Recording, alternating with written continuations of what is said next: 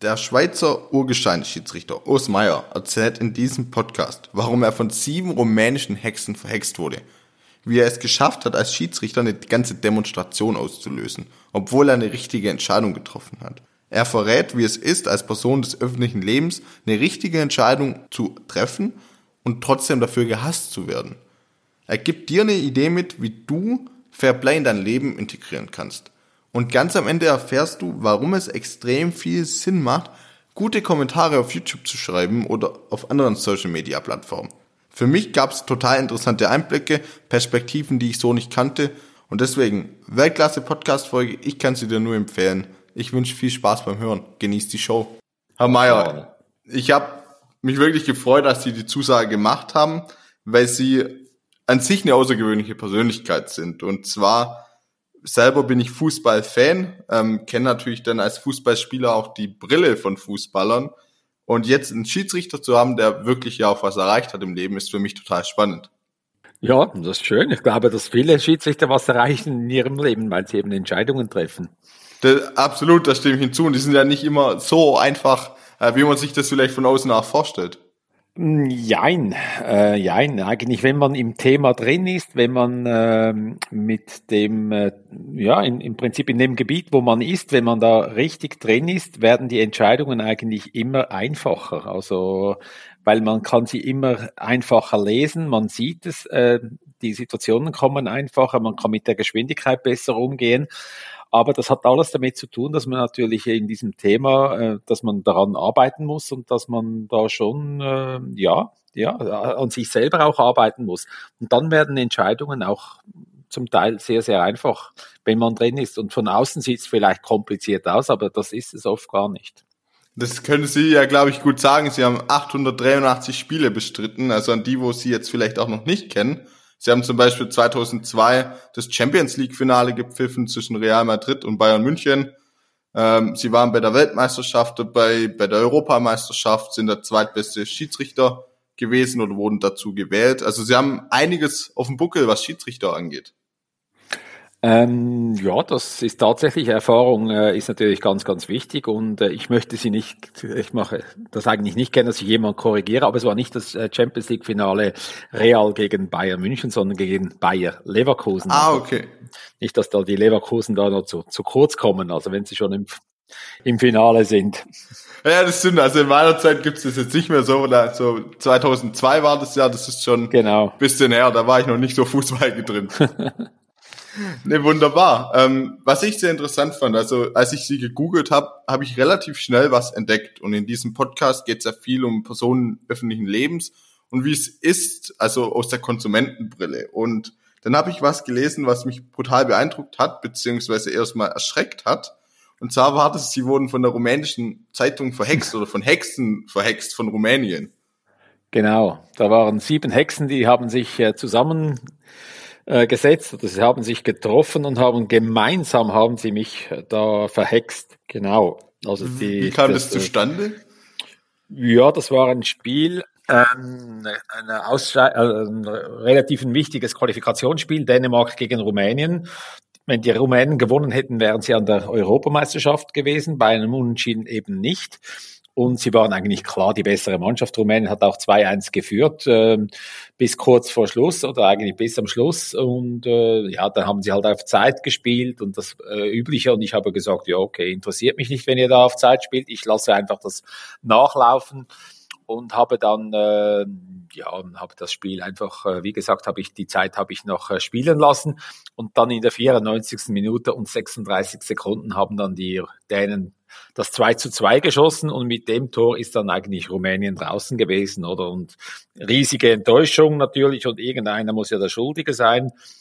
Dann hat es zuerst 5000 Leute haben vor der Schweizer Botschaft in Bukarest äh, demonstriert und dann kamen eben noch diese sieben Hexen zusammen und haben mich da verwunschen, ja, da geht was. Ja, ja, interessant. Also ich hatte, glaube ich, gelesen, irgendwie, es war die 93. oder 94. Minute und 40 Sekunden später noch oben drauf wurde dann das Gegentor geschossen.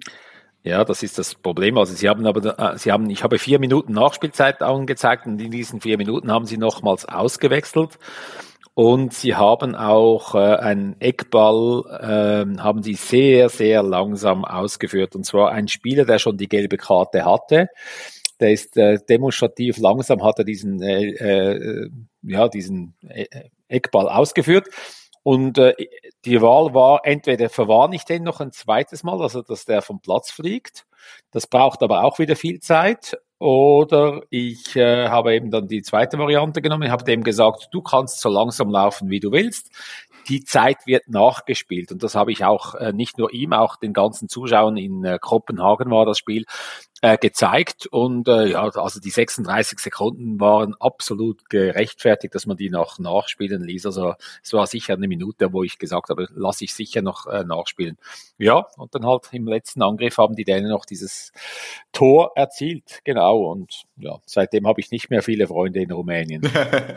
das kann ich mir vorstellen. Ich finde es interessant. Sie haben ja in dem Zeitpunkt eine Entscheidung getroffen. Ähm, mhm. Die Entscheidung war aus Ihrer Brille heute noch richtig? Ja, natürlich, weil sie fair war, oder? Meine, im Prinzip äh, als Schiedsrichter bist du ja eigentlich immer wieder in dieser Situation, dass du, dass du dem Reglement, der Fairness und so weiter ähm, im Prinzip Platz schaffen musst, oder? Und meine, wie gesagt, wenn die nochmals auswechseln, wenn die langsam spielen und so weiter und so fort, oder? Und ähm, ja, meine eben, wie gesagt, das sind dann Spiele, wo es um sehr, sehr viel geht. Das kann jetzt am Wochenende in der Bundesliga auch wieder sein, wenn natürlich dann die Abstiegskrämpfe äh, sind und so weiter. Ähm, das sind immer ganz, ganz spezielle Spiele mit sehr, sehr viel Emotionen, oder? Aber nochmals, wenn, wenn halt, äh, wenn, wenn die das so ausnutzen, oder schamlos eigentlich ausnutzen, ja, dann, dann muss halt ein Schiedsrichter oder einer da sein, der dem äh, entgegentritt und, und halt einfach der Gerechtigkeit wieder seinen Platz bringt, oder? Und äh, nochmals, ich, ich sehe den Spieler heute noch, wie der von der, wie der von der rechten Seite zum linken Eckball rüberläuft in einer Ruhe. Der, der lächelt mich noch frech an, oder? So nach dem Motto, willst du mich jetzt vom Platz stellen? Das machst du sicher nicht, oder? Und ähm, ja, nee. Und da, da, da wusstest du einfach, um was es geht. Da habe ich gesagt, okay, eben wie gesagt, ich sehe das nochmals. Ich kann sogar noch zeigen, wie ich da stand und der ganzen Welt gezeigt habe, das wird nachgespielt, ja. Und es wurde nachgespielt, oder? Ja. Ich, ich finde es sehr interessant, weil Sie haben jetzt natürlich da auch schon ein paar Jahre Erfahrung gehabt. Ähm, man kennt es selber, ich habe zum Beispiel gelesen, es gab 35.000 Hass-E-Mails an Sie, weil Ihre E-Mail-Adresse geleakt wurde von Rumänen, die sich darüber beschwert haben. Und ja, ja. am Ende haben Sie ja eine richtige Entscheidung getroffen. Ähm, und trotzdem waren Sie sozusagen das Feindbild Nummer eins. Und das finde ich eine spannende Situation und sicherlich, also wir haben jetzt ich habe viel mit Influencern zu tun, die noch deutlich jünger sind ähm, und aus ihrer Perspektive grundsätzlich eine richtige Entscheidung treffen, ähm, aber dann trotzdem von der Fanbase an sich stark kritisiert wird. Was würden Sie denen jetzt zum Beispiel empfehlen, wie man damit umgeht? Ja gut, dass man, dass man natürlich, wenn man, äh, wenn man den Weg wählt, äh, im Prinzip in die Öffentlichkeit zu gehen und als Schiedsrichter wählt man den ja auch. Also man ist ja, da, da sprechen wir jetzt nicht von den untersten Ligen. Aber wenn du in die, wenn du in die obersten Ligen kommst oder wenn du in die Champions League kommst, in die internationalen Spiele, das ist ja ein Weg, den du selber betrittst. Also das heißt, du, du gehst, du gehst in die Öffentlichkeit und wenn du in der Öffentlichkeit bist, dann kriegst du halt nicht nur immer Applaus, oder? Also man erwartet dann immer Applaus und, und weiß nicht was. Nein, da passiert eben auch das Gegenteil, dass man natürlich auch manchmal aneckt, dass man kritisiert wird, dass man äh, beschimpft wird und so weiter und so fort. Also das muss man natürlich schon wissen, wenn man diesen Weg geht und wenn man einen jungen Influencer ähm, hat oder ist, dann äh, ja, wie gesagt, natürlich wollen die was anderes. Die wollen viele Likes, die wollen viele, viel Positives, viel Daumen hoch, oder? Aber da kann eben auch mal passieren, dass es genau das andere ist. Und das muss man aushalten können. Das gehört eben auch zur, ähm, zur, zur Reife, ähm, zu Entscheidern, äh, zu Leuten, die stark sein wollen, dass sie eben solchen Druck auch aushalten können. Und, ähm, ohne das geht es nicht. Also ob das jetzt in der Politik ist, im Geschäftsleben ist und, und so fort, äh, da muss, das muss man auch aushalten, auch als Schiedsrichter, selbstverständlich. Oder? Und sonst muss man das nicht machen. Sonst muss man nicht in die Öffentlichkeit gehen. Da muss man sich zurückhalten, wenn man das nicht aushalten kann. Hm, also ist Ihr Tipp wirklich so, wenn wenn ich mich entscheide, äh, Person öffentlichen Lebens zu werden in dem äh, Kontext, dass ich auch durchaus bei richtigen Entscheidungen eben kritisiert werde und damit umgehen lernen muss auch. Ja, ich glaube, es wichtig ist, dass man sich ja selber kennt, oder dass man ja selber weiß, wer man ist und was für Werte, dass man ver vertritt, oder? Und diese Werte äh, wenn du die vertrittst, kann es auch mal sein, dass es eben, wie gesagt, Gegenwind gibt, oder? Und dann schaut man mal, was passiert, oder? Eigentlich will ja dann die andere Seite, dass man umfällt, dass man äh, sich zurückzieht, dass man ruhig ist und so weiter und so fort, oder? Und dann kommt es darauf an, wie stark ist, äh, sind diese Werte in einem verankert, oder? Und wenn die einem wichtig sind, ja, verdammt nochmal, da muss ich auch hinstehen, oder? Und wenn mir halt die Werte wie Fairplay wichtig sind, ja, dann muss ich halt auch auf dem Fußballplatz diese Werte vertreten und äh, auch wenn es dann gegen die Heimmannschaft ist und wenn es gegen äh, eine, eine, eine Nicht-Qualifikation geht oder wenn es gegen den Abstieg geht und so weiter und so fort. Also diese Kraft muss ich dann schon haben, oder? Und wenn ich die nicht habe, ja, dann muss ich nur sagen, was, was, was, was vertrete ich dann, oder? Also, ähm, oder? Also, das, das, das finde ich einen sehr wichtigen Punkt, also was Sie da gerade angesprochen haben, sich darüber auch im Klaren zu sein, für was stehe ich denn? Also Sie ja, stehen dann für Fair Play in dem Moment und sagen, das ist mir wichtiger als das, was auf mich zukommt.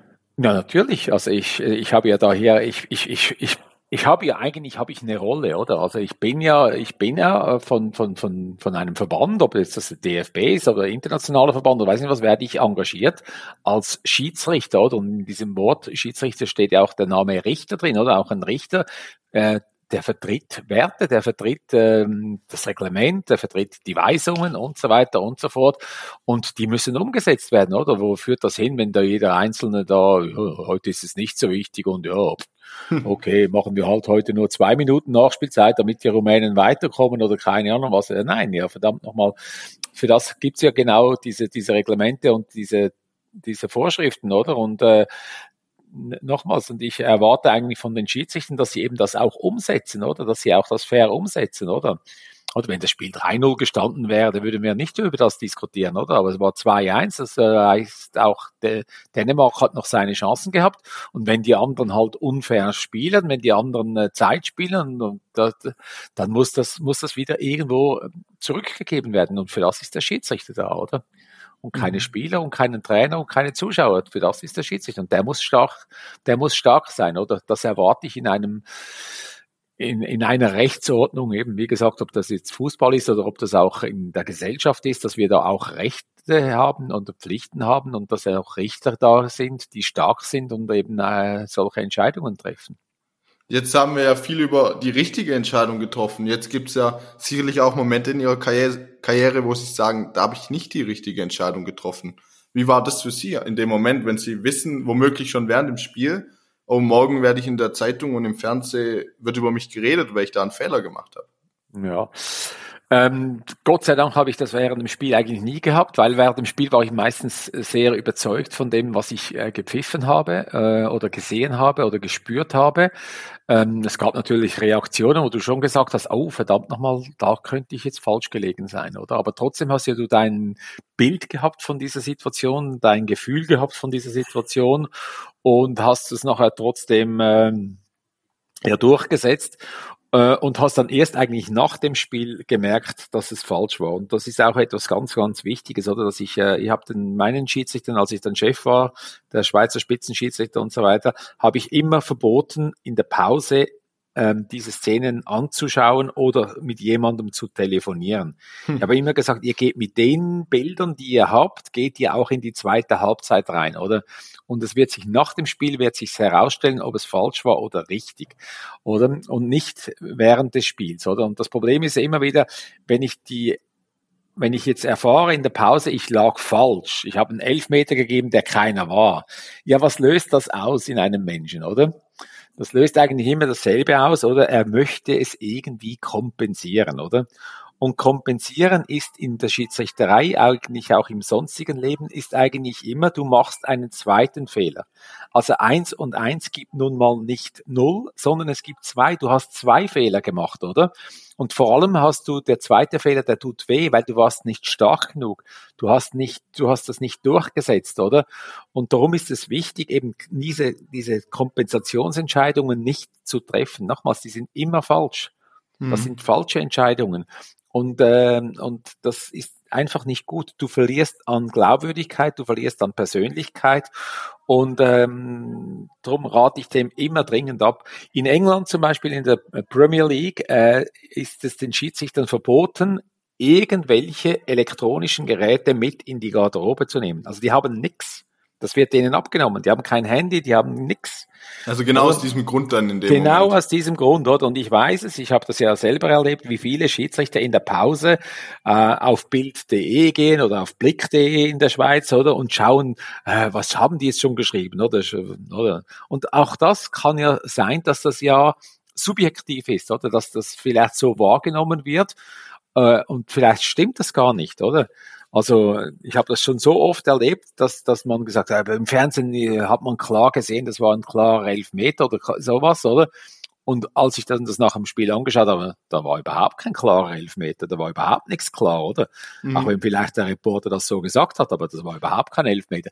Also da äh, habe ich schon meiner Erfahrung und meinem Wissen habe ich schon äh, in diesen Momenten schon vertraut. Und äh, wie gesagt, aber die Frage war ja, wie geht man mit dem nachher rum?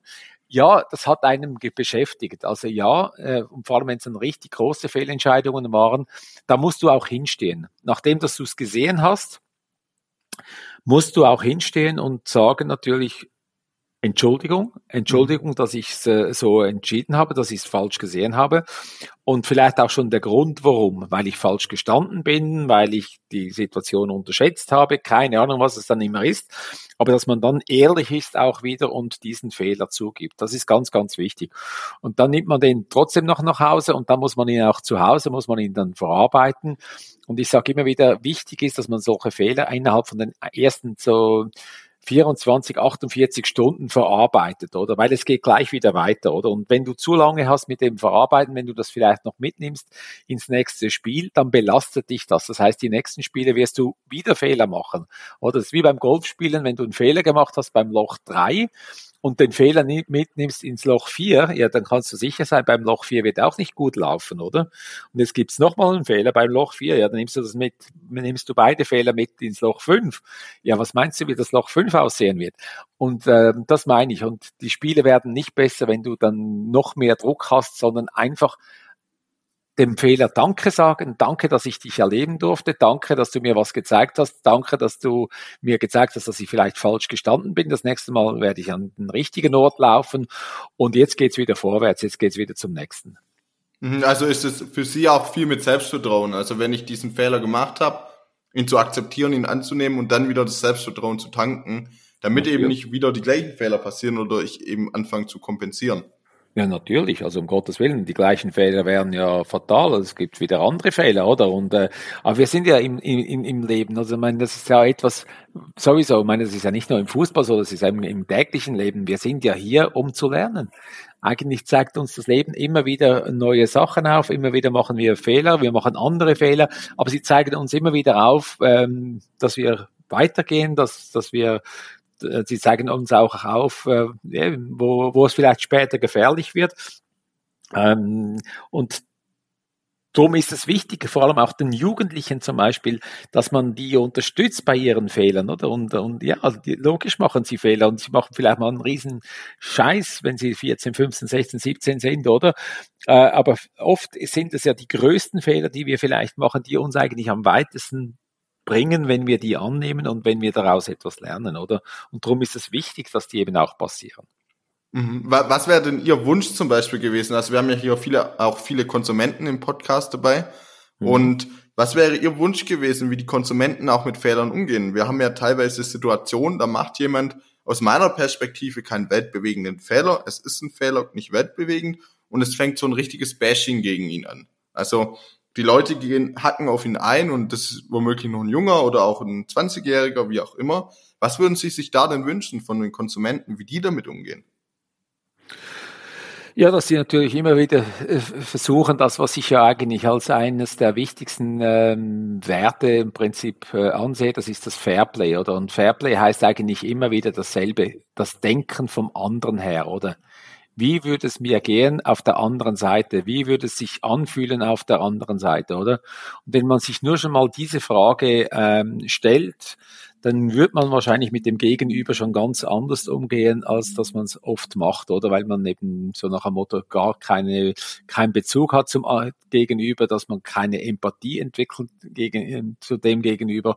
Und darum reagiert man ja auch oft so, oder? So einfach so dieses Verständnis, oder? Warum hat er jetzt das gemacht? Warum warum hat er diese Entscheidung getroffen? Warum hat er jetzt, ja, wie gesagt, wie, wieso hat er jetzt, äh, sieht er jetzt so aus, wie er aussieht und so weiter und so fort. Und einfach mal diese Frage stellen, einfach vom, vom Denken vom anderen her, dieses Fairplay, das viel, viel mehr leben. Das äh, würde ich mir oft wünschen. Ich finde es einen sehr schönen Punkt. Also auch diesen Perspektivwechsel zu sagen, wie würde es mir denn gehen, wenn ich da stände? Und finde ich selber gerechtfertigt, dass ich vielleicht für so kritisiert kritisieren würde, wenn ich so einen ja. kleinen Fehler gemacht habe. Finde ich sehr, sehr schön.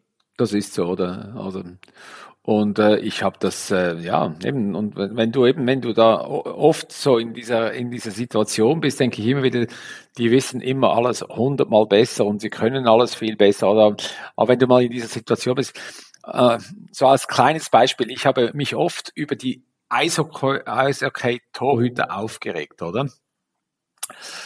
Bis ich selber mal im Tor stand als Eishockey-Torhüter. Mhm.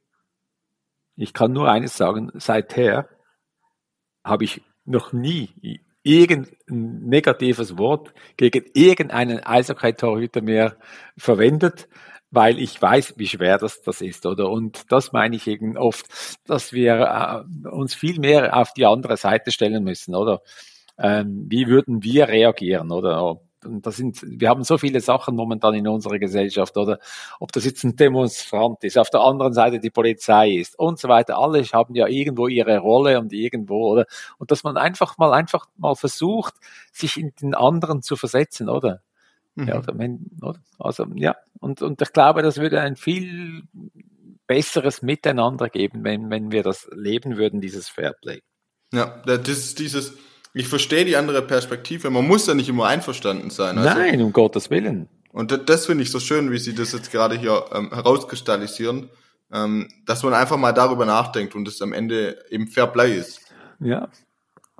Das das, man, man, muss sicher nicht immer in der, wie gesagt, der, ähm, der anderen Meinung sein. Im Gegenteil, oder? Also, ähm, aber es, äh, das ganze, das ganze gründet immer eben in diesem Fairplay. Oder? Und wenn dieser Fairplay da ist, dann, kann, dann gibt es eben auch zwischen, ja, da gibt es eben einfach ein, ein besseres Miteinander. Hm, hat, hat es mal eine Situation gegeben, also jetzt zum Beispiel zehn Zeitungen schreiben schlecht über sie und eine hat gut geschrieben, ähm, und gesagt, ja, okay, er kann jetzt nicht unbedingt was dafür. Oder ich kenne es oft von Experten, dann sagen alle, ja, das war ein klarer Fehler und dann sagt der eine Experte, wo vielleicht selber Schiedsrichter ist, hey, jetzt schaut doch mal da genau hin, das ist kein Fehler, das ist einfach extrem schwierig. Hilft es ein, baut es ein auf, wenn einer von zehn vielleicht gar nicht so dagegen schießt? Ja, natürlich. Äh, das gibt natürlich einem immer wieder in diesem Moment, oder? Also meine, man ist dann sonst in einer Situation, wo man irgendwo unverstanden ist, vor allem wenn es, also meine, ich sage immer wieder, wenn es ein klarer Fehlentscheid ist, den man gemacht hat und so weiter, ähm, da muss man auch hinstehen, eben nochmals. Dann, dann ist es halt so, dann kommt halt dieser Lawine runter, oder? Äh, aber es gibt eben auch Situationen, wo du eigentlich richtig gelegen bist, vielleicht, oder, oder wir mal, wo es nicht so ja, wo man es überhöht, das Ganze. Und dann heißt es natürlich, in diesen Situationen bist du immer froh, wenn jemand da ist, der dir dann den Rücken stärkt oder der dir mal ein positives Wort gibt und so weiter und so fort. Und wenn das dann noch in, in der Öffentlichkeit ist, umso mehr, oder? Gerade in der Öffentlichkeit ist ja momentan schon so, dass in gewissen, dass es gewisse Diskussionsfelder gibt, wo, wo, momentan jeder abtaucht, oder? Wo jeder, keiner will sich die Finger verbrennen, oh, ich sage lieber nichts, oder? Und äh, genau in diesen Situationen bist du natürlich schon froh, wenn dann einer mal hinsteht und sagt, hey, hallo, so, wacht mal auf, also, hey, was, was ist jetzt eigentlich gewesen? Äh, das war jetzt überhaupt nicht so schlimm und er hat es vielleicht ganz anders gemeint oder keine Ahnung, was auch immer und dir dann irgendwo den Rücken stärkt. Natürlich wäre das, wäre das hilfreich, oder?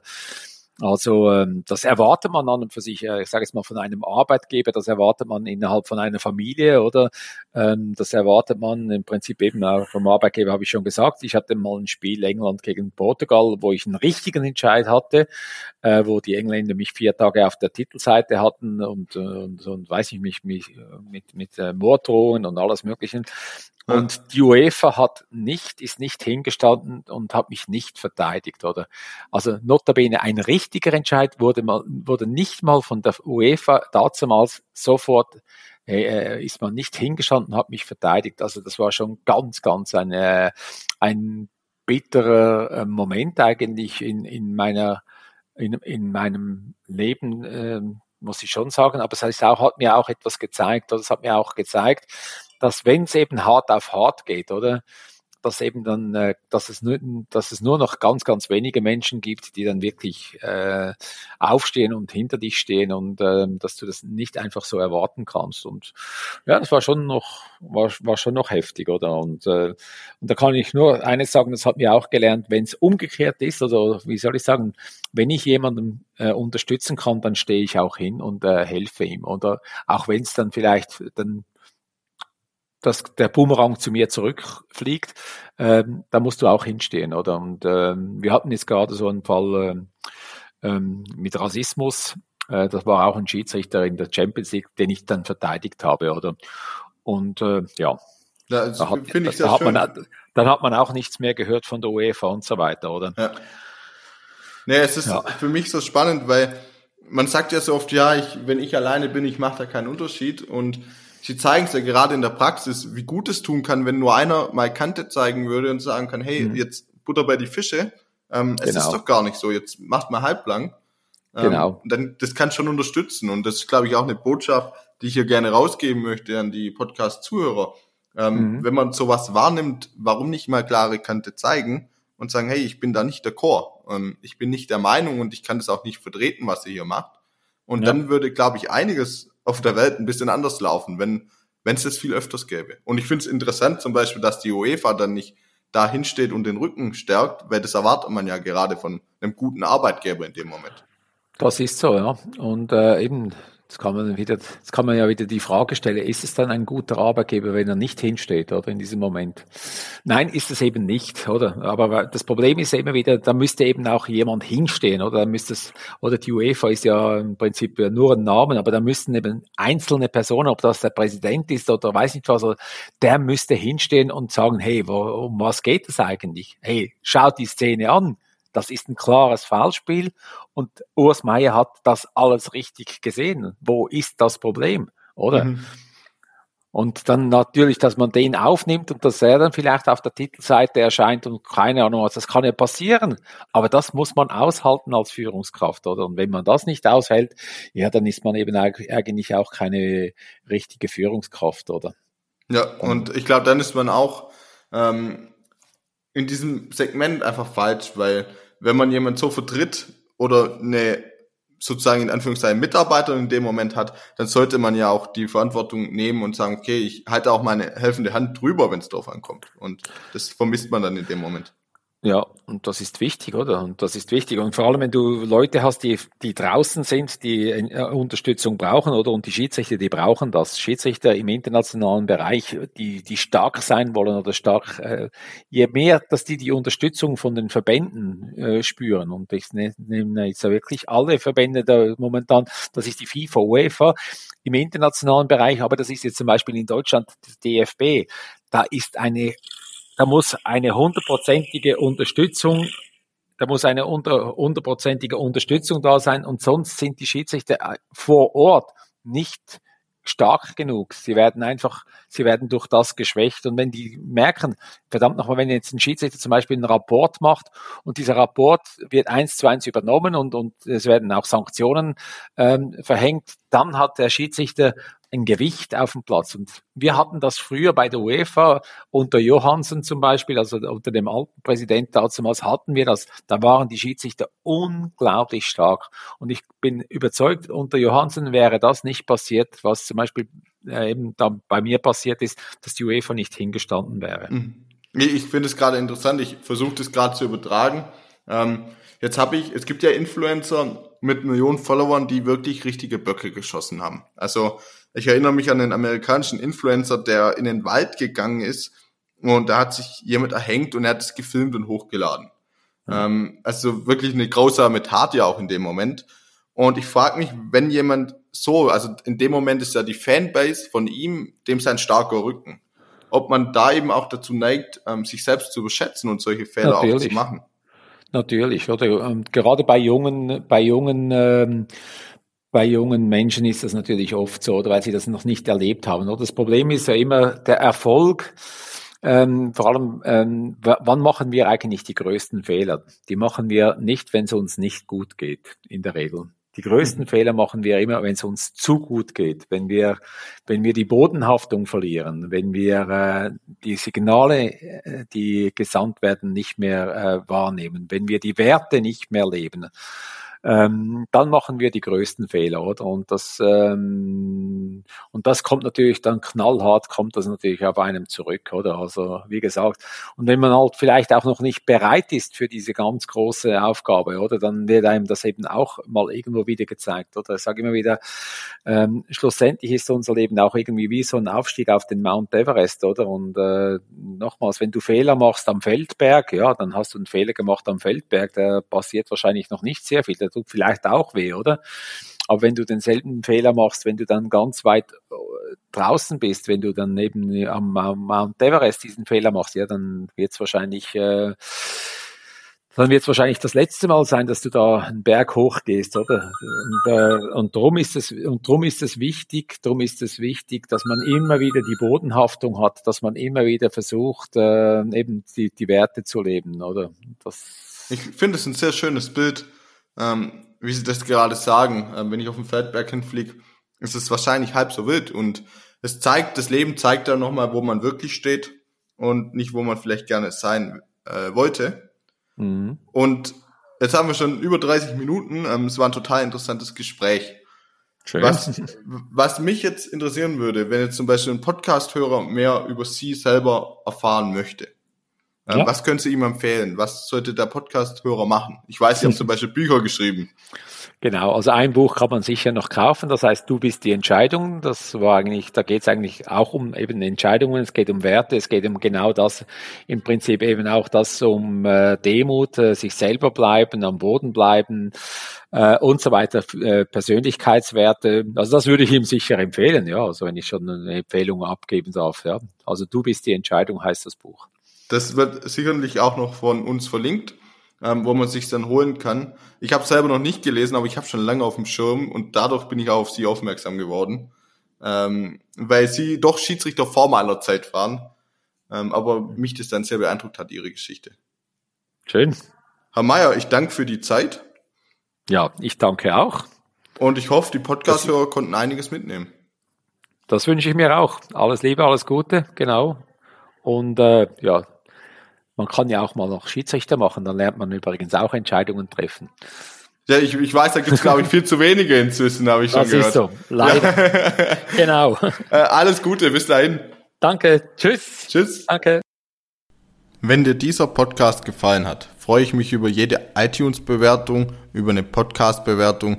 Teils gerne mit deinen Freunden per WhatsApp, die selber Fußballfans sind und auch mal diese Perspektive kennenlernen sollen. Ich freue mich, wenn du nächstes Mal wieder einschaltest beim WMR Podcast. Bis dahin.